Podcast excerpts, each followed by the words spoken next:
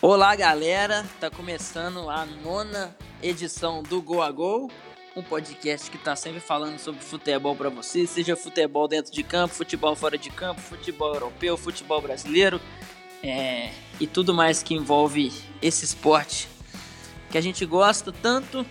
É, o meu nome é Henrique Salmazo e o nosso perfil no Twitter é @goagolpod. Segue a gente lá, manda pergunta, manda dica para os próximos para os próximos episódios, alguma algum feedback, seja positivo, seja negativo, o que, que você acha que a gente pode melhorar? É, hoje eu estou aqui mais uma vez com o Luiz. E aí, Luiz? E aí, Henrique, e aí, Igor, tudo bem com vocês? Gostaria de agradecer os feedbacks. A primeira vez que pedimos perguntas, nos surpreendemos com a ajuda de vocês. E, e é isso, muito obrigado. Fala, Igor. E aí, Henrique, e aí, Luiz, um prazer estar aqui mais uma vez. Muito bom essa todo esse envolvimento dos ouvintes com a gente e para voltar uma tradição dos abraços aqui que a gente costumava mandar, eu vou mandar um para Ana Laura, nossa amiga que está sempre prestigiando a gente, gente finíssima, e para o nosso querido Guilherme Fortes, que ficou mais velho essa semana. Então hoje é, a gente vai voltar a falar de futebol mais dentro de campo, ao contrário do nosso último episódio que a gente tratou mais sobre rótulos e sobre o imaginário popular. Hoje a gente vai falar de, assunto, de assuntos mais específicos e mais, e mais fechados, que é sobre a reformulação dos dois grandes times de Madrid.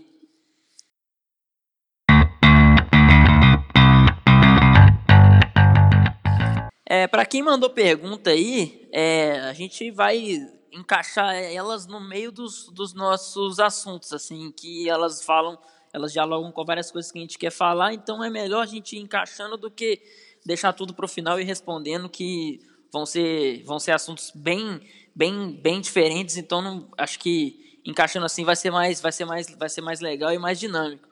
É, a gente vai começar falando do Atlético, que é, dentre esses dois times é o clube que se reformulou bem mais, né? É, um clube que agora está apostando em jogadores de, de, características diferentes do que a gente está acostumado a ver dentro do Atlético, jogadores até mais ofensivos, mais jovens, com menos casca, com menos, com menos poderio, poderio defensivo. Que, mas antes da gente falar dessas, dessas chegadas, que está todo mundo até, até romantizando muito, tipo o Renan Lodge, que é um cara brasileiro, então sempre vai ter essa, essa, esse destaque. Tem o, o próprio João Félix, que é um cara que tem muito se falado, apesar de que pouca gente realmente já viu ele jogar, mas é um cara que está com muito nome. Mas antes da gente entrar nesses detalhes, eu queria que vocês falassem, que é uma coisa que está sendo menos comentada e que para mim é a mais importante, que são as duas saídas do Grisma e do Godin, que para mim isso é mais importante que qualquer chegada, porque são dois jogadores que decidem jogos dentro das suas duas áreas, dia sim e dia também. Então o Atlético perde muita hierarquia e muito poder de decisão para contar com jogadores que ainda precisam se provar mais. Griezmann é um dos melhores atacantes do mundo, talvez um dos melhores atacantes que eu já vi, e até um pouco injustiçado, a gente falou no nosso último episódio, quem não ouviu, ouve lá. Às vezes a galera usa uma, uma usa alguns, alguns, alguns clichês para tratar dele que são injustos. É um jogadoraço que decidia muitos jogos para o Atlético, seja jogo grande ou seja jogo pequeno. E o, e, o, e o próprio Godin, que era até capitão da equipe, então um cara líder, um cara que defende a sua área como poucos. Então eu queria que vocês falassem sobre essas duas saídas e o impacto delas em termos não só dentro de campo, mas em termos de grandeza até do, do Atlético nesses jogos grandes, em jogos grandes de Champions League, jogos grandes contra o Real Madrid, contra o Barcelona. Vocês acham que o Atlético realmente perde muito ou era, era, era, era, fim, era fim de ciclo mesmo e está na hora de trocar? Eu acho que é bem por aí mesmo, Henrique. Você disse bem esses dois nomes. E o que eu gosto de falar do assunto é que é, é meio estranho falar isso, porque nas últimas duas Ligas dos Campeões o Atlético saiu na fase de grupos em uma e nas oitavas em outra.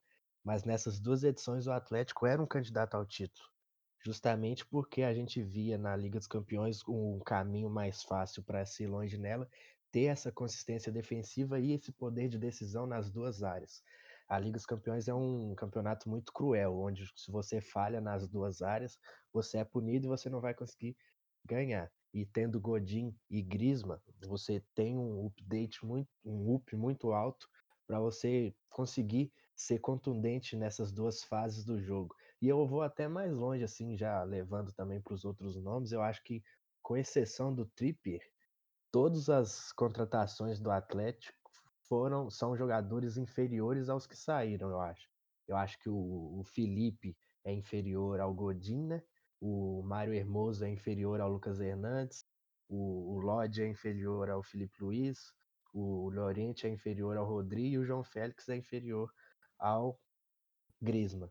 Então, eu acho que o Atlético agora ele vai assumir um papel, um posto de time daqueles mais ali que tá ali para surpreender e não como um candidato. Eu acho que o ciclo do Godin realmente estava chegando ao fim. Nessa última temporada, na, um pouco já na, antes dessa, eu já via o Jimenez como principal zagueiro dessa dupla do Atlético e que vem evoluindo muito. Inclusive fez uma Copa América excelente, é um jogadoraço. E eu gosto muito do Hermoso, acho que com a experiência do Simeone, também do Jimenez, que igual eu falei, vai evoluir muito bem, vai encaixar muito bem. Acho que ele chega para ser o titular, apesar do Felipe ser um cara mais velho e um pouco mais seguro. Talvez. Acho que a falta do Godin não vai ser tão bem tanto, tão sentido assim. Pois é, e dentro dessas saídas importantes, Godin e Griezmann, eu acho que, claro, em outro patamar tem essa do Felipe, que o Igor até falou um pouco. É, para mim é uma saída importante, que é um jogador que entendia muito bem é, essa proposta do Simeone e assim um cara que tá acostumado a esse jogo defensivo, é um cara muito, muito, muito tático, um cara muito inteligente, assim, eu acho até ele meio subestimado também. E ele até, agora já linkando com a pergunta do Augusto, é, um, um, abraço para ele aí, Augusto Barbosa, torcedor do Atlético, ele pergunta se a ausência de outro lateral é, tende a, favorecer ou atrapalhar essa evolução do, do Renan Lodge, outro, outro lateral esquerdo, claro. Vocês acham que é, o Felipe saindo vai dar vai realmente já passar o bastão pro, pro Lodge ou ele ainda vai capengar por não ter essa, esse cara para ele aprender, para ele evoluir, para ele se sentir seguro? Eu acho que ele vai chegar para jogar, sem dúvida, mas eu acho que se o Lucas Hernandes, esse já saiu há mais tempo, se o Lucas Hernandes tivesse ainda no elenco para ser uma opção ali para ele, seria o ideal para todo mundo, porque o Lucas é um cara que ele é zagueiro, que joga de lateral também, seria uma opção a mais para o Simeone e também para o Renan não ficar sobrecarregado de ter que acabar jogando muitas partidas. O Hermoso é um cara que pode fazer esse papel do, do Lucas, de jogar como zagueiro ou como lateral pela esquerda, mas a princípio o Renan Lodge chega para jogar, ao meu ver, e eu acho que vai ser bom para ele ter esse espaço assim, porque jogador brasileiro muitas vezes é conhecido justamente por ter uma personalidade um pouco mais forte, de querer esse espaço, muitas vezes na mar. Não acho que seja o caso do Renan, mas. Sul-americano na... também, no geral, né? Isso, sim, sim. E aí eu acho que o Renan vai se dar muito bem nisso. Aí a gente tem que ver os aspectos táticos, que eu não sei se a gente já pode entrar agora de uma vez, porque ele, juntamente com o Trippier, são dois laterais extremamente ofensivos e que pegam bem na bola. E aí o Henrique vai poder até falar melhor do que eu sobre o funcionamento do meio-campo do Atlético, como que os nomes funcionam por dentro, porque quando você joga com dois laterais muito ofensivos e os meias acabam jogando mais por dentro mesmo, você pode ter problemas de transição defensiva, porque é muita gente subindo e pouca cobertura dos lados. É, se você não joga em linha, principalmente se tiver um losango por dentro, né? O Real Madrid conseguiu ganhar duas Ligas Campeões assim, porque era um time extremamente letal nas áreas. Mas os problemas de recomposição sempre estiveram ali. Então acho que um dos desafios do Simeone, que já vai ter uma pergunta sobre isso, também vai ser esse. Eu acho que a ideia do Simeone vai ser jogar mais como esses laterais como os pontas. Porque o próprio João Félix não é um cara que fica muito aberto, não é um cara que cria muitas jogadas, é um cara de definição. E o Diego Costa muito disso também. Então eu acho que ele vai montar um esquema que um dos meias fique sempre sempre fechando essa linha, fazendo uma linha de três às vezes lá atrás. Então pode ser que em algum momento use até três zagueiros, mas não acredito. Mas eu acredito que os dois vão ser os pontas do time, entre aspas. É, ainda dentro da, da pergunta do Augusto, é, eu acho que eu, discordo um pouco do Igor, porque eu acho que essa passagem de bastão seria importante com o Lodge aprendendo também com o Felipe. Claro que o Felipe fisicamente ele já está um pouco abaixo, mas ele ainda tem muito a jogar. Para mim, não sei se ele vai vem para o Flamengo, parece que vem, mas acho que ele tinha muito mercado lá. É um jogadoraço, eu acho que ele teria muito a passar pro Renan Lodge, que é um cara um pouco, um pouco não, bem cru ainda, né? E o Felipe já jogou na Premier League, já jogou La Liga, já jogou jogo grande de, de, de Champions, já chegou no final de Champions, já, já mesmo sendo reserva do Marcelo por muitos anos, ele tem uma bagagem pela seleção brasileira também. Então ele é um cara que tem muito a passar. Eu acho que seria mais legal o Lodge ter esse apoio, assim, para ele ter alguém para se inspirar até e, e um cara para para aprender. O que eu acho que, por exemplo, mudando um pouco de, de, de, time, de liga, mas que eu acho que vai acontecer, por exemplo, vai ser o Delite com o Chiellini, porque o Delite, ele defendendo a sua área, ele não é tão bom, mas com a, com a bola no pé ele é sensacional, o que é o contrário do, do Chiellini, que já é um jogador rodado, já é um jogador... Eu acho que isso é, é muito importante, a gente vê vários relatos de jogadores falando, pô, pelo fato de eu ter treinado com fulano de tal, eu aprendi muito. Pelo fato de eu ter aprendido, de eu ter jogado do lado de fulano de tal, eu aprendi muito. Então eu acho que isso pode acontecer.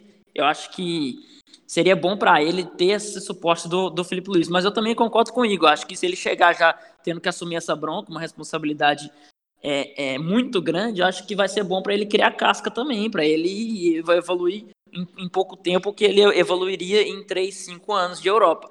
Então, mas eu acho que é por aí essa pergunta do, do, do, do Augusto. E mais sobre eu isso. Acho que o Renan é um jogador de muita personalidade. Ele chegou no Atlético, chegou jogando, e eu acho que no Atlético de Madrid também vai ser da mesma maneira. Eu acho que vai fazer a falta um cara para ele aprender um pouco sobre defensivamente, mas ele é um cara de muita personalidade. Eu acho que ele não vai sentir essa chegada com tanto. Vai sentir tanto essa chegada lá. E agora, já falando né, dessas, dessas chegadas, né, sendo um pouco didático aqui, é, as, as principais chegadas do, do Atlético foram o, o João Félix, o, o Llorente, o Tripier, o Felipe e o Renan Lodge. É, e o Vitor, um abraço para ele, meu irmão, de muitos anos, ele falou se, isso que o Igor estava falando, ele pergunta se, é, se, o, se a ideia do, do Simeone seria jogar com esses dois laterais ofensivos, sendo ofensivos mesmo, e se adaptar à característica deles e vamos, vamos fazer eles virarem alas, ou o contrário, eles vão aprender comigo a virar defensivos e a serem espécies de, de Felipe Luizes ali 2.0. É, vocês acham que eles vão, vão que, o, que o Simeone vai colocar os dois para atacar e jogar como ala, ou ele vai segurar um pouco a onda e fazer os dois desempenharem esse, esse papel tático que a gente sabe que ele sabe que ele preza muito por isso. Eu acho que ele vai buscar o meio termo, principalmente nas grandes noites, né? Mas de modo geral ele vai explorar bem as principais características dos jogadores, que é o que um técnico tem que fazer. Então, quando você pega o Tripper, que é um cara que jogou por muito tempo com o Pochettino, até com três zagueiros, né? E na Copa do Mundo também, que foi seu sua grande competição até agora na carreira, é, ele é um cara que ataca muito bem e pega muito bem na bola. Então é um, é um cara que para dialogar ali com o João Félix pelo lado direito, assim, não que o João Félix vai jogar como um meia direita, mas para dialogar até por um passe longo ali, por exemplo, é muito bom. Então eu acho que tem que ter essa, essa busca pelo meio termo, porque até muita gente vê o Atlético como um time extremamente defensivo, mas não é bem assim, né? Porque, pô, o Atlético joga lá contra o Raio Valecano e aí não vai jogar de forma defensiva, vai para frente. É uma impressão errada que muita gente tem. Então, tem tudo para ser um. É um time que vai ser muito interessante de acompanhar, principalmente isso.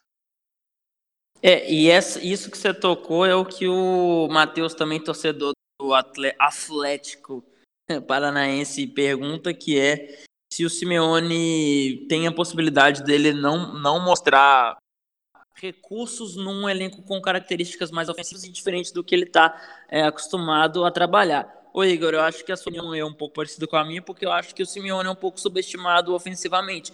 Você começou falando um pouco sobre isso, porque é um, é um, é um treinador que, querendo ou não, é, se, você, se ele contra-ataca muito bem, ele sabe atacar. Então é um, é um treinador que, querendo ou não, eles é, tem, um, tem um time melhor que 90% da liga e 90% até da Europa, querendo ou não. Então é, ele tem que atacar também, ele tem que jogar para frente. Ele tem já teve muitos grandes atacantes durante todo esse período.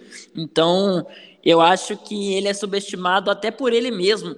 Às vezes ele pensa, ele quer jogar naquele Atlético raiz, mas eu acho que ele pode sim apresentar essas, essas, essas características. Ele está um pouco acostumado a isso. A gente vê o Atlético em casa pela liga, ele não perde. Pra, praticamente nunca perde. Então é um time que sabe atacar sim. É um time que sabe. Ele não é. Ele não é um cara muito versátil, sabe jogar de vários jeitos, mas ele, ele sabe trabalhar com isso. O problema agora é ver se ele vai se adaptar a essas peças ofensivas, porque a um estilo ofensivo ele já conseguia. O próprio Felipe Luiz é um cara que era até um pouco mal avaliado porque ele atacava muito bem. Então, o é, que, que vocês acham? Você acha que ele, que esse elenco com características ofensivas vai atrapalhar ele ou vai fazer ele ele até se conhecer melhor e falar, caramba, eu realmente sei trabalhar com essas opções e eu sou um cara que eu sei, eu sei atacar até melhor do que eu imaginava. O que, que vocês acham? Eu acho que muitas peças ficaram, então ele não deve mudar muito o estilo de jogo da equipe. Uma peça aqui ou outra, colocar esses alas como ponto e alterar o sistema de 2 para 3 na hora que tem a bola, mas que não vai fugir muito da maneira que o time jogava, não essas peças ofensivas com o Simeone, com os jogadores que lá já estão lá, vão aprender também a cumprir o papel tático que ele exerce. Pode ser que no começo da temporada tenha um pouco de dificuldade, mas não vai ser tanta diferença assim não. Eu acho que essas peças ofensivas vão fazer bem para a equipe, para até para dar uma re, revitalizada. Principalmente o, o João Félix, que jogava muito ofensivamente no Benfica, bastante ofensivo apesar de ser uma equipe não tão talentosa quanto as grandes da Europa. É, e o Atlético, como eu disse, o, que me desperta mais curiosidade, além dos nomes, é como do meio-campo. Porque tem a especulação de chegada do Ramos Rodrigues, né? O Atlético hoje é o grande favorito para levar o meia colombiano. E quando você imagina ali, você imagina ele por trás da dupla de atacantes mas aí você já pensa, será que vai bater ali? Até, na verdade, você pensa ele ali por trás da dupla de atacantes, isso pode ser até bom para o João Félix, porque o João Félix ele tá mais para um finalizador do que para Grisma.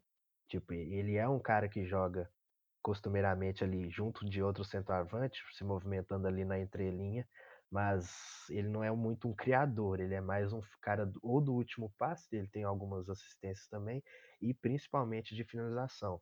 Então aí ter o Ramos Rodrigues como camisa 10 ali atrás dessa dupla de ataque pode ser bom e seria um, uma dupla de garantir muitos gols, né? Que seria importante para o Simeone. É, e outra. Os dois criam gols por si só, tanto o Diego Costa como o João Félix. O Diego Costa mais em uma em disputas físicas, o João Félix mais nesse vigor de velocidade que ele tem, até por ser muito novo. Se movimenta muito bem e cria oportunidade sempre aparecendo sozinho, o Diego Costa trombando por si só. Então, sem o Ramos, já vão, vai, vai, vão ter muitas oportunidades e com ele, então, as oportunidades dispararem.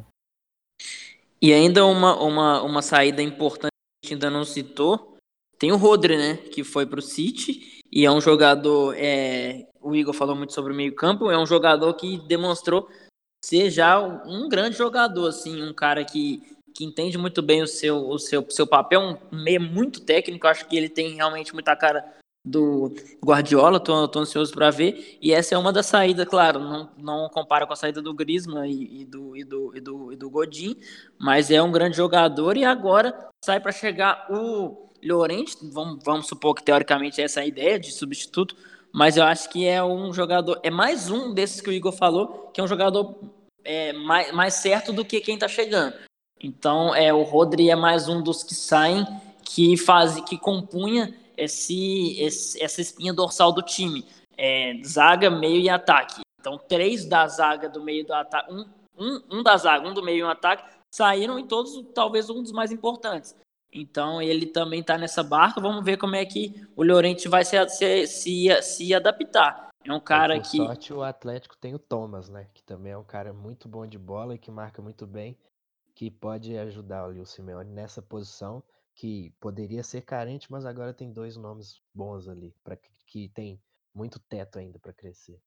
E eu concordo, Igor, quando você fala que é, o time é um time assim simpático e entre aspas fofo do que um time cascudo assim que a gente vai chegar e vamos, vamos ver se vai ganhar. Eu acho que esse atual Atlético que está, que está se formando parece ser um novo Tottenham, apesar de que o Tottenham acabou de chegar para a final da Champions. Mas a gente deve admitir que foi totalmente surpresa. Então acho que é, vai ser. A gente vê o Tottenham e o Borussia também. Exatamente, um time. E, é, e são jogadores jovens, jogadores que ainda não se provaram, mas que a gente gosta de ver. E é parecido com o Tottenham. Tanto é que o próprio Trippier está sendo Tottenham para ir para lá. Então dá para ver que não tem. Não é, não é tanta viagem da minha, da minha cabeça. É, Llorente é um cara que ainda não, não se provou, mas é um cara que é muito romantizado. João Félix é um cara que ainda não se provou, mas é um cara romantizado. Enquanto você perde Griezmann, você perde Godin, que são jogadores que qualquer time do mundo quer, quer, quer contar com eles.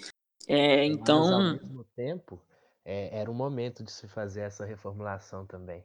Eu acho que no, o Atlético não está dando um passo para trás ou algo assim, exatamente. Está perdendo em qualidade, mas ao mesmo tempo pode formar uma nova base para daqui a uns anos estar tá com o time do mesmo patamar que estava nesses últimos anos, quando ganhou a Europa League, depois de chegar duas vezes na final da Champions e ganhar uma liga. Vocês acham que essa. O futebol ele é muito imprevisível. Uma lesão pode acabar com o que um jogador viria a ser, né? Porém, para mim, é claro que muito caro, mas o João Félix é o jogador mais promissor no, no mundo, eu digo, porque o Mbappé é tão novo quanto, mas já é uma realidade. Eu acho que o João Félix é o jogador mais promissor no mundo e que, caso venha a continuar evoluindo, agora com o Simeone, um baita treinador, eu acho que ele, se ele se tornar o que eu, pelo menos, espero, vai ter sido uma baita contratação. Mas não dá pra gente prever. É, vocês acham que essa, essa reformulação do Atlético, pensando em jogadores mais ofensivos, jogadores mais jovens, tem a ver com o que a gente já falou em outros episódios sobre o novo ciclo da Champions, que a gente falou isso no nosso no nosso segundo episódio sobre as duas finais da Champions, a gente falou nisso, disso sobre a Juventus tentando contar com o Sarri, que é um cara ofensivo também. Então, vocês acham que o Atlético está pensando nisso justamente porque a Champions está mudando de ciclo e, e, teoricamente o time que propõe que tem chegado? Ou vocês acham que isso eu já tô já tô viajando demais? Eu acredito que não tem ligação direta, mas eu acho que é uma coisa que o Atlético vai poder se aproveitar. Porque, por exemplo, você pega o par de laterais do Liverpool, o Arnold e o Robertson. É, dá para se comparar, não em proporção de qualidade, mas em característica, dá para se comparar com essa dupla nova do Atlético agora. E aí a grande missão do Simeone vai ser como que ele vai fazer para fazer a cobertura desses dois laterais que sobem tanto do jeito que o Liverpool faz, que é uma pressão absurda ali depois de perder a bola. Os volantes do Liverpool já se posicionam bem como bem pelo lado mesmo, assim, para fazer a cobertura desses laterais. Então, eu acho até que, por exemplo, o, o Ramos Rodrigues não é um cara que a gente pensa assim como que vai se encaixar muito bem nesse novo ciclo da Champions. Ele joga numa, numa intensidade ali um pouco mais baixa. Então, eu, eu entendo o que você diz, mas acho que os nomes em si não dizem tanto para esse caminho. É, eu falo mais porque o, o, o Atlético não, não, não chegou longe não chega tem um tempo. Então, é, talvez isso pode ter sido encarado como, pô, a gente, o nosso estilo não está funcionando, a gente precisa trocar. A Juventus, eu acho que já ficou bem claro que está tentando isso mesmo, com o Sarri. Inclusive, quem não ouviu o nosso episódio lá, ouve que dialoga muito com isso. Inclusive, a gente fala do Godin, que a gente já falou muito hoje, só que a gente fala dele na Inter, não dele saindo do Atlético, que a gente está falando hoje. Episódio que a gente falou muito sobre isso, então eu acho que talvez não seja realmente proposital, mas eu acho que o Atlético pode, pode se favorecer disso, porque ele está se vendo é, não como uma grande ameaça mais. Saiu na fase de grupos, depois saiu nas, nas oitavas tomando uma remontada. Então, eu acho que ele pode se beneficiar disso também e o Simeone precisa aprender a, a, a lidar com esse ciclo também e, e se adaptar a essas peças. Bom, né, você falou desse episódio aí, lá a gente falou muito do Rams também, porque na época ele era muito cotado para o Napoli, né? Pode ser que ainda venha a ser jogador mas, deles, mas ainda não sabemos. O que eu acho dessa questão do, do Atlético é que com jogadores mais jovens, talvez com Emerson Jimenez fazendo a zaga, Lodge Trippier nas laterais, o meio-campo já é novo, o Saul é novo, com o Lorente entrando, o Atlético seja um time que aguente mais tempo fazendo pressões ofensivas, não deixando o adversário jogar.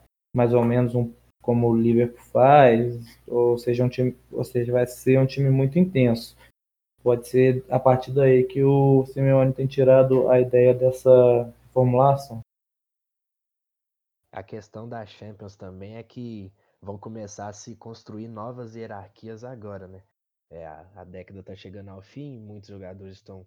O ciclo deles estão acabando, né? A gente viveu a década aí de Messi, de Cristiano Ronaldo, de Sérgio Ramos, de Godin, de Chiellini, é, desses caras, e mas agora as coisas vão mudar e vão se criar novas hierarquias. É a Champions do Van Dijk, a Champions dos trios de ataque muito velozes, é, a gente viu a atuação que o De Bruyne teve contra o Tottenham, por exemplo, na eliminação do City na última. Então vão se criar novos nomes agora e aí quem tiver os jogadores mais fortes vão acelerar esse processo. Vamos ver como o Atlético vai se dar dentro desse, desse cenário aí. E o Atlético agora vai contar com algumas novas lideranças, é novas até em idade mesmo. Saul, por exemplo, vai ganhar protagonismo. O Saul já é um jogador de casa há muito tempo, mas ele não é um jogador pelo, pelo, pelo contrário, ele, ele, é um, ele é um cara jovem. Então, o Atlético agora não tem Godin, que é o seu capitão, não tem Griezmann, que era o seu segundo capitão e o seu melhor jogador. E agora Saúl vai ganhar protagonismo, é um cara para jogar mais muitos anos em alto nível e talvez muitos anos no Atlético. Acho que ele já é até considerado um ídolo lá. Então, ele pô, até 2026. Pois é, Coque, é, esses jogadores agora vão ficar maiores, maiores em sentido de hierarquia, né? Principalmente o Jimenez também. Então, já tendo feito essa pincelada sobre o Atlético e essas saídas, essas chegadas e esses novos ciclos do Atlético e da Champions e, e do, do, futebol europeu, é, agora vamos para o Real Madrid.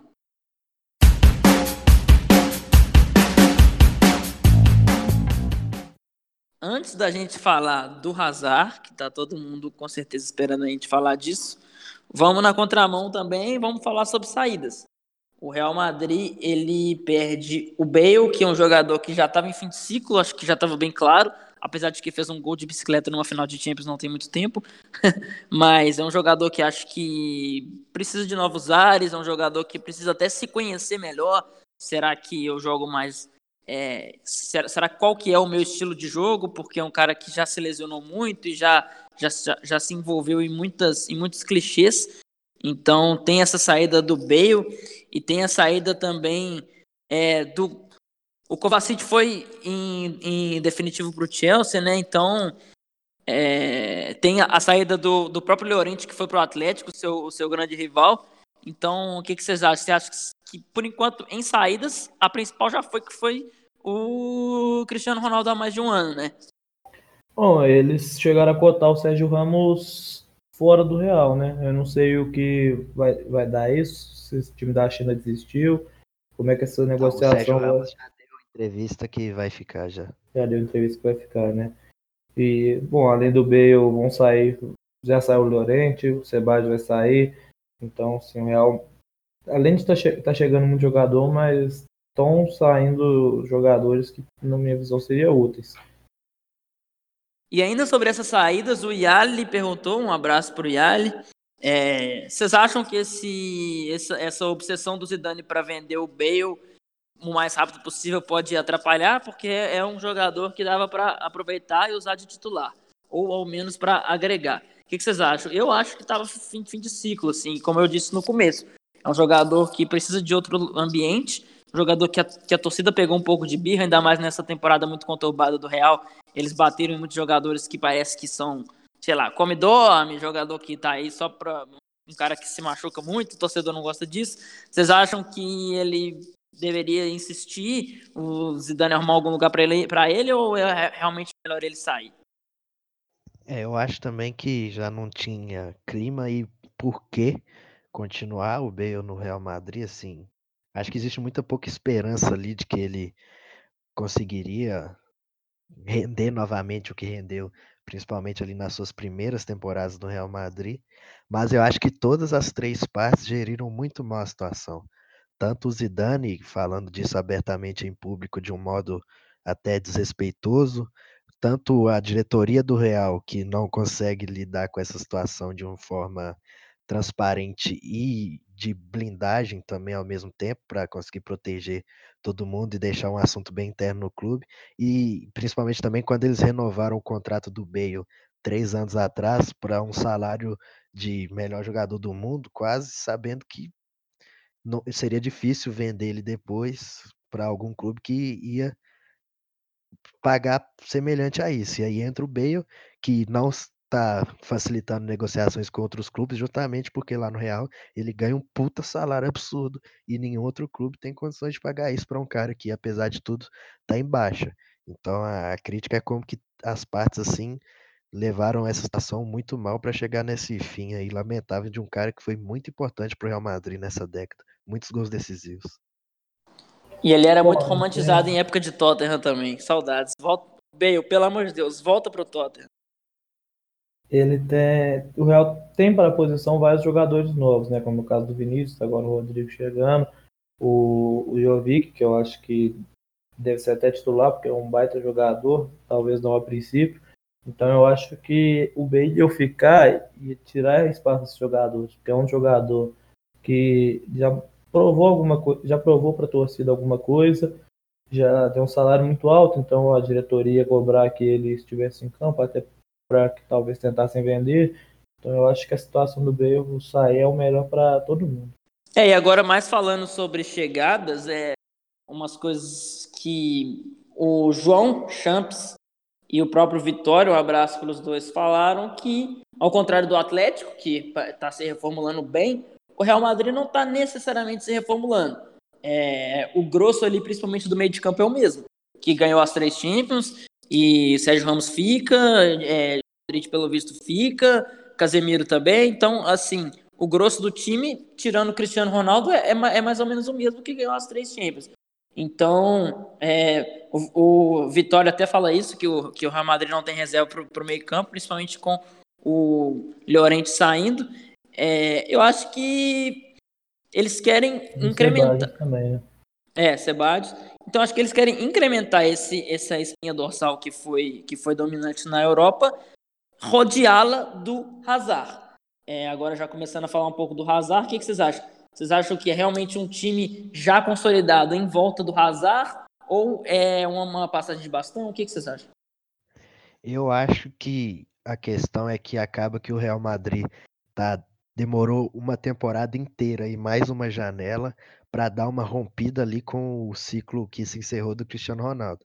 E aí eu acho que por isso que com a chegada do Hazard, com o início da era Hazard, digamos assim, pode não ser uma reformulação, mas se configura no mínimo uns novos ares para o Real Madrid.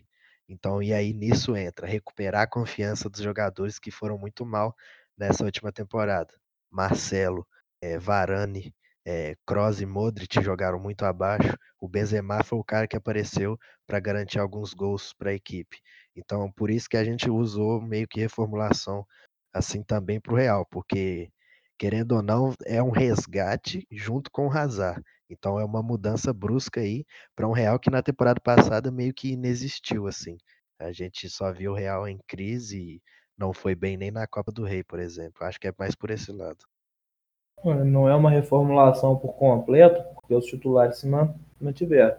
Mas é o começo, né? Porque muitos desses jogadores já estão velhos. Então pode ser que daqui uma temporada saia todo mundo. E esses jogadores que chegaram agora para começar um ciclo sejam os caras que vão, vão estar lá quando a reformulação realmente existir, né? Então acho que é um começo, não é uma reformulação completa, mas é o começo do, da mudança de Real Madrid. E, é, e, e, eu acho que tem a, tem a ver com o que eu falei, que é pegar esses jogadores é, que já estão lá há muitos anos, ganharam tudo, são ídolos, e é, dar, uma, dar uma balançada neles com Hazard, com o, o Jovic, que, tem, que chegou agora e tem números até estranhos, impressionantes para algum para um jogador desse. Então, assim, um jogador que, por exemplo, o Real Madrid vai ter beleza, vai ter o seu Cross, vai ter o seu Modric, mas eles vão estar rodeados de Vinícius Júnior, que tem muita linha para queimar e tem muito sangue no olho, é, Jovic, que chega agora num clube imenso, talvez o maior clube do mundo, então tá com muito sangue no olho também. Hazard, que é a grande contratação é, do Real Madrid, talvez a grande contratação dessa temporada, junto com o Griezmann no Barcelona. Então, é, eu acho que vai ser isso. Esses novos nomes, é, Vinícius Júnior, Jovic, Hazard, é, em volta de jogadores vencedores e jogadores que talvez estejam tendo sua última chance. Eles ameaçaram balançar na, na temporada passada, parece que está em, tá em, tá em fim de ciclo, agora eles vão ter uma, uma nova injeção de ano. Volta do Zidane também pode contribuir, que querendo ou não, foi o, foi o cara que fez todos esses jogadores atingirem o seu auge, auge mesmo, todos esses jogadores atingiram o seu auge na mão do Zidane, Marcelo, é, Modric, Kroos, o próprio Cristiano Ronaldo, nunca jogou o que tinha jogado com, com o Zidane, então é, pode ser essa nova injeção de ânimo. Zidane junto com o Vinícius Júnior, junto com o Hazard, junto com o Jovic. Então eu acho que essa talvez seja, tipo, entre aspas, a última chance. Se eles não se moverem com isso, aí realmente é a hora de chutar o pau da barraca e reformular de vez. Nem acho que é uma questão apenas deles, deles se mover. A questão do o Modric já tem mais de 30 anos, o Sérgio Ramos não, quase saiu agora, mas provavelmente na próxima sai. O Marcelo já não tem um, muitos anos de carreira pela frente, então não é uma assim, é a última chance deles. Acho que é uma questão de até de idade mesmo, de uma questão física desses jogadores não aguentarem mais dar o mesmo tanto que eles já deram anos para trás, até por uma questão de intensidade que a gente viu nessa Champions muito muito maior do que nos anos anteriores, quando o Real foi campeão. E o Vitório falou aí sobre o Real não ter meio campo reserva e com a saída do Sebadios, é verdade, né? Porque tem o, a trinca ali titular que a gente imagina que se mantenha, né? Não dá para saber ainda, mas com o Casemiro, o Kroos e o Modric. E aí tem o Federico Valverde, que pode jogar em qualquer uma dessas três posições, e o Isco, basicamente é isso. E aí o Isco se consagrou com o Zidane jogando como 10, né, atrás da dupla de ataque. Mais um que nunca jogou o que tinha jogado na vida que com o Zidane. Como eu disse, todo mundo desse Real Madrid alcançou o auge da carreira na mão do Zidane. Verdade. E aí o Isco, muita gente quer ver ele de interior também, né, jogando ali junto com o Kroos ou junto com o Modric. E aí o, o Zidane vai ter essas opções. E entrando pro Hazard também, né, e já falando também da, da Liga e Champions, como que o Real vem para esses dois campeonatos, né, o Real é um time que tem a Champions sempre como grande objetivo, né, por lógico já tantas vezes campeão e maior clube do mundo, com o maior campeonato do mundo e tal, e muita gente quer o Hazard para ele justamente substituir o Cristiano Ronaldo nesse fator de ser o grande nome do Real Madrid para liderar para grandes vitórias em grandes noites. Mas eu acho que o Hazard ele pode ser o cara para levar o Real Madrid de novo a competir muito forte pela La Liga. E eu nem digo pelo histórico ruim dele em Champions, não. Eu digo pelo grande jogador que ele é mesmo. Porque eh, eu e o Henrique falamos muito sobre isso, sobre como ter o Messi é, é suficiente para o Barça ser favorito ao título espanhol sempre. É um cara que já tem 10 ligas na carreira. É, e é muito difícil competir contra o Messi. E eu acho que o Hazard... Acho que ele nunca Real... ficou dois anos sem ganhar uma liga, se não me engano. É, é, só se foi ali quando tinha menos de 20 anos.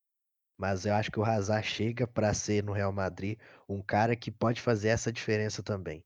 Semanalmente ali contra os times mais fracos da Espanha, vai jogar muito e pode dar ao Real Madrid sempre muitos pontos e muita regularidade com desempenho em alto nível. Né, a gente já falou também no episódio da Champions como que o Chelsea era um time que se acostumou a ganhar títulos e ganhou duas ligas com o Hazard, sendo que não tinha times extremamente brilhantes nem nenhuma das duas.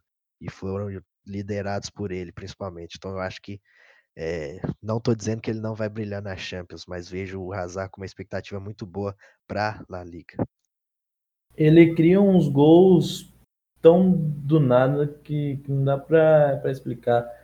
Essa última Premier League eu lembro contra o West um jogo que o Chelsea estava jogando muito mal, ele pegou uma bola no meio campo, só driblando todo mundo, fez o gol, o jogo ficou 1 a 0 Então, assim, não dá para para esperar que o Real Madrid esteja mal no jogo, você tem que ficar sempre atento, porque ele pode criar uma jogada assim do nada para ele mesmo e pronto, o time vem.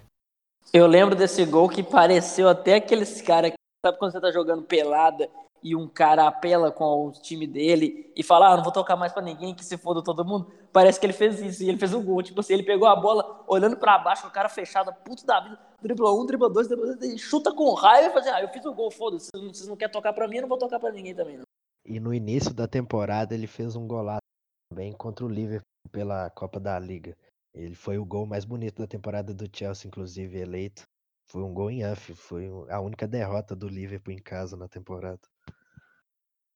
É, e o, e o Real Madrid realmente precisa desse, desse, desse espírito na liga, né? Porque, querendo ou não, claro, ninguém tá reclamando de ganhar três Champions seguidas, mas o Real Madrid parece que aceitou não, não nem, nem competir direito. Às vezes o Real Madrid é frequente a gente ver o Real Madrid perder para o Barcelona em casa, tomando goleada.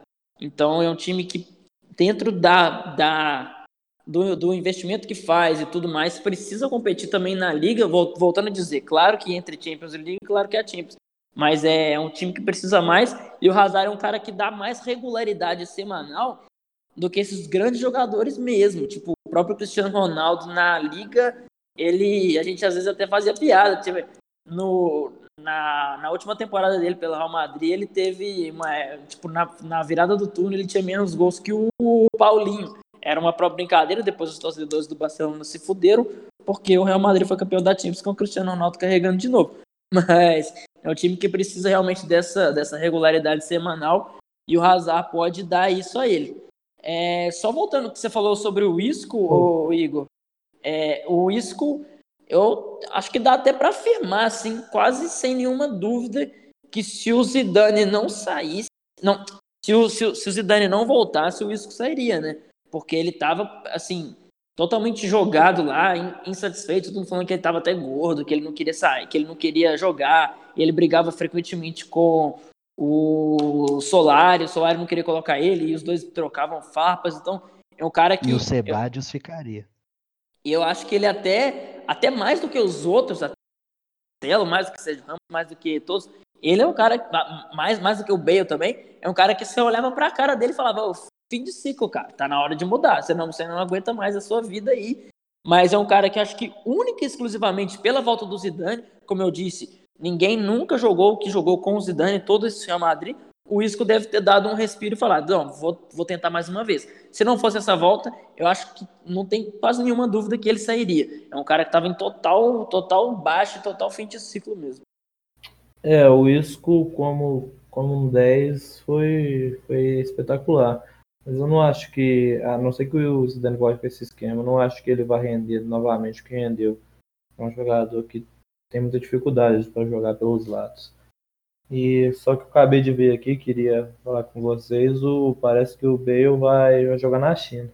É, sim, a principal especulação de momento é na China mesmo. Até porque, como eu disse, é difícil o clube europeu se disponibilizar a pagar perto do que ele pretende ganhar, né? O Bale parece que prefere, vai preferir o dinheiro do que se manter competitivo na, na liga. E eu acho que também é importante a gente falar do Real Madrid sobre os garotos brasileiros. Né? O, Vinícius e o Rodrigo. É, a gente está gravando no domingo e no sábado à noite o Real fez o seu primeiro amistoso de pré-temporada, perdeu de 3 a 1 para o Bayern e o Rodrigo fez gol de falta. E é interessante para a gente ver como que vai ser o, o, espaço que os dois vão ter. Pelo jeito o Vinícius vai continuar com muita moral. Vamos ver se, como que chega o Rodrigo, se ele vai transitar entre Castilha e time profissional, ou se ele já vai ser opção direta para o Zidane. E a questão de que eles vão ter que se virar jogando mais pela direita, né? Porque o Hazard vai ocupar o lado esquerdo. E aí eu vejo até uma vantagem um pouco do Rodrigo, que no Santos teve mais experiências assim jogar pelos dois lados do campo. Jogava melhor na esquerda, claro, mas também teve experiências na direita esse ano com o São Paulo, por exemplo. E é um cara que ele tem o, os gestos técnicos ali um pouco mais afinados do que o Vinícius. Mas a gente não pode ignorar todo o peso que o Vinícius ganhou fazendo seis meses espetacular na, espetaculares na temporada passada. É, é, é, é, o que eu disse, vai essa, essa passagem de bastão para um Real Madrid do Vinícius, o Real Madrid do Jovic e o Real Madrid principalmente do Hazard. São jogadores que eles são muito, até muito brasileiros mesmo, assim, no estilo de carregar a bola, no estilo de gingar, no estilo de sentir o jogo mesmo. Eu acho que principalmente o próprio Vinícius Júnior é um cara que se enxerga todos os gestos técnicos sul-americanos ali. E eu acho que tem muito a acrescentar esse Real Madrid que é, dentro desse, desse cenário, ele, eu acho que ele, ele já, como, como você disse, Igor, ele já tem um pouco mais de rodagem, apesar de ter os gestos técnicos tão bem apurados. É um cara que ainda é muito leve, até fisicamente mesmo, assim, cai com frequência, não tem muita noção da força do chute que usa. Então, mas até mentalmente ele já tá assim, ele já sentiu o que é ser um dos principais jogadores, se não o principal, do Real Madrid. Isso com 18, 19 anos. Então eu acho que isso, esses seis meses foram mais importantes que qualquer outra época da carreira dele. Então vamos ver como é que ele vai se adaptar e como que o Real Madrid vai se, se adaptar a essas novas lideranças e essas passagens de, de bastões mesmo. E, e o Jovic, Jovic é, você já falou dele aí, é um dos melhores já aos 22 anos. O que esse cara vai fazer de gol com o volume que o Real vai criar, até pelos laterais que tem, ele, ele realmente precisa só de um toque na bola, é impressionante. Tem vídeos que viralizaram aí do companheiro dele de ataque no Frankfurt comemorando já eh, quando ele estava preparando a perna para chutar, porque ele, ele não perde. É, é, é um grande centroavante, muito bom mesmo. É o que eu falei. Esse, os... na janela de transferência se falava muito no João Félix, saiu por uma fortuna e ele acabou saindo bem abaixo disso, apesar de ter sido um pouco disputado. E ele é uma máquina de gol, cara, é, é absurdo. É o que eu falei, os números dele são estranhos. Eu diria assim, são estranhos. É inacreditável alguém ter os números que ele tem. É, ainda mais com essa idade e tal. É um cara que se, se, se mantiver nesse nível e nessa sequência de, de regularidade, agora jogando do lado de Hazard jogando do lado de Modric, jogando no lugar de Kroos, jogando do lado de, de Vinícius Júnior, ele tende a fazer muitos gols. Se essa temporada não foi uma temporada atípica, que eu não desconsidero também. Muitos gols, muitos, muitos, muitos gols. Inacreditável. Mas, então é isso, né? É, vocês têm mais alguma coisa a dizer sobre esse Real Madrid? Essa, esse, até essa volta do Zidane, um cara acostumado a Champions, vocês acham que ele volta a ser um dos grandes favoritos ou ainda é um pouco incerto assim? Acho que é incerto. A gente tem que ver como vai ser a adaptação e como vai ser principalmente o resgate dos jogadores da linha defensiva. Porque todos fizeram uma temporada abaixo, é, com exceção do Courtois. O Courtois ele foi muito perseguido por ali, mas eu acho que ele fez uma temporada ok. Né? Mas o Carvajal, o Varane, o Sérgio Ramos e o Marcelo, que agora vai ter a competição do Ferland Mendes, é, todos esses precisam de um resgate para o Real Madrid ser de fato competitivo. É, e a gente tem que ver também a questão dos meios, né? não só da linha defensiva. Principalmente Kroos e Modric, que são os principais criadores do time, não foram bem nessa temporada. Então, para a bola chegar até mesmo no Hazard, eles precisam recuperar um pouco da confiança. E, como falamos anteriormente, não tem outras opções. Então, eles realmente têm que recuperar a confiança e o futebol de antes. Então a gente fica assim, eu acho que vai ser um time legal do, da, da, gente acompanhar, mas acho que não muito mais do que isso. É um time que, como eu disse, perdeu, perdeu tamanho, apesar de que nas últimas temporadas chegou na Champions, então tinha mais status do que realmente resultados. Mas o Atlético vai ser um time muito legal da gente acompanhar. Vários jogadores jovens e de características diferentes chegando. E vamos ver, tomara que a gente se surpreenda, seja um time que chega, que ganha, que tire gigantes na Champions e o Real Madrid agora ameaçando a passar esse bastão com o Hazard liderando um grande projeto. Então, vamos ver o que a gente espera. Dois times que a gente gosta muito de acompanhar. Acho que a liga que eu mais gosto é a, é a La Liga. Então, vai ser bem, bem interessante mesmo. É... Então, valeu. Agora vamos para a dica da semana.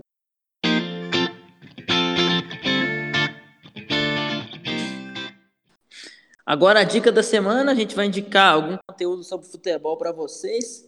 É, eu vou ficar com um documentário que chama Real Football Factories, que é um documentário que fala sobre os hooligans, né? E sobre esse diálogo de sociedade, futebol, violência, que até dialoga muito com o um episódio que a gente fez sobre a Copa América e, seus, e os seus, a sua elitização nos estádios, que é violência dentro dos estádios e torcida organizada e briga. Então ele fala muito sobre isso. Fica a dica tanto desse documentário que tem na Netflix quanto até desse nosso episódio que dialoga muito. Agora vocês aí. Bom, eu vou indicar o podcast Muito Mais do que Futebol, ele é do Mauro César Pereira da ESPN e do Lúcio de Castro. E quem apresenta é o Leandro e a mim. E é, é isso. Você, Igor? Bom, eu vou trazer duas dicas hoje, né? Eu já indiquei um episódio passado aqui, um podcast do lado B do Rio.